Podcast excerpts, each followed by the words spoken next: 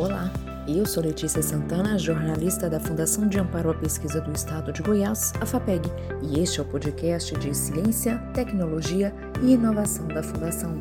E eu sou Larissa Andrade, também jornalista da Fundação. Toda semana vamos trazer novas informações sobre o universo da pesquisa científica e da inovação no estado de Goiás. E para esse episódio número 12, vamos falar sobre a participação de Goiás em uma pesquisa que envolve diversos países e é importantíssima para o meio ambiente. Também vamos relembrar um evento muito bacana que tivemos em comemoração ao Dia Nacional da Ciência e do Pesquisador. Então vamos lá? Já começamos nosso episódio com uma boa notícia. O estado de Goiás está participando de uma pesquisa internacional pela sustentabilidade do planeta. É um estudo realizado com oito países e que prevê o uso de plantas com potencial bioenergético para a descontaminação de solos degradados por metais tóxicos. Isso mesmo. Em um esforço conjunto, universidades, indústrias, organizações não governamentais, institutos de pesquisas e empresas de várias partes do mundo se uniram e constituíram um consórcio internacional para a execução do projeto de pesquisa. O projeto é viabilizado por meio do programa Horizonte 2020 da União Europeia e tem como objetivo promover o uso de novas plantas com potencial bioenergético para a chamada fitorremediação, ou seja, para a descontaminação de áreas degradadas por metais tóxicos. Essa técnica consiste no uso de plantas e suas interações para ajudar a extrair contaminantes de solos, águas e até mesmo do ar, estado de Goiás faz parte dessa parceria que envolve países como a Grécia, Itália, Alemanha, Ucrânia, Canadá, entre outros. Goiás representa o Brasil nesta rede e sua participação foi possível por meio da adesão da FAPEG via Conselho Nacional das Fundações Estaduais de Amparo à Pesquisa, o CONFAP,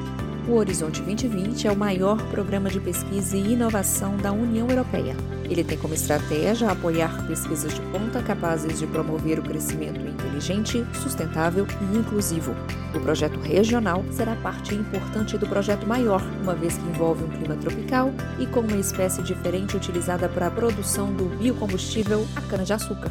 Quem está liderando o projeto em Goiás é o pesquisador Maico Roriz Severino, da UFG, e ele explica o que será feito está sendo realizado um mapeamento global de solos contaminados, um levantamento sobre a legislação sobre contaminação de solos, a produção experimental de cultivares, o desenvolvimento de metodologias de produção de biocombustíveis com a biomassa produzida e a construção de uma plataforma digital aberta para popularização do conhecimento sobre descontaminação de solos por meio da fitorremediação.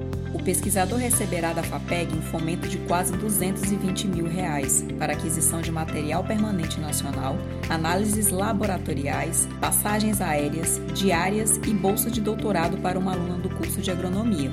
Michael Severino afirma que editais dessa natureza são de extrema importância para a ciência, a academia e a comunidade goiana, pois ao mesmo tempo em que permite o desenvolvimento de conhecimento de ponta em parceria com pesquisadores internacionais, também permite a qualificação dos recursos humanos brasileiros, por poderem desenvolver atividades com tais grupos de pesquisa. Em Goiás, os testes serão feitos em terrenos contaminados nos municípios de Anicuns e Hidrolândia, Santa Fé, Barro Alto e Niquelândia. As culturas energéticas a serem aplicadas serão a cana-energia, cana-de-açúcar, capim-capiaçu e capim-elefante, além de plantas espontâneas que serão identificadas na área. Quer entender mais detalhes sobre essa pesquisa? Leia a reportagem completa de Helenice Ferreira no site da FAPEG em www.fapeg.go.gov.br. E agora, mudando de assunto, se você perdeu ou quer ver novamente nosso evento virtual em comemoração ao Dia Nacional de Ciência e do Pesquisador, que aconteceu nesta semana, é só acessar nosso canal da FAPEG no YouTube. Pesquisadores apresentaram os resultados de suas pesquisas, todas relacionadas à Covid-19. Eles receberam fomento da FAPEG por meio de uma convocação emergencial que aconteceu no ano passado. Foi um evento muito bom. Olha, agora a gente já dá um spoiler, hein? Logo, logo vem mais coisa boa por aí. Vem oportunidade, vem novos editais. Então fiquem de olho em nosso site, que é o www.fapeg.go.gov.br e também nas nossas redes sociais. Nosso Insta é @fapgoiás.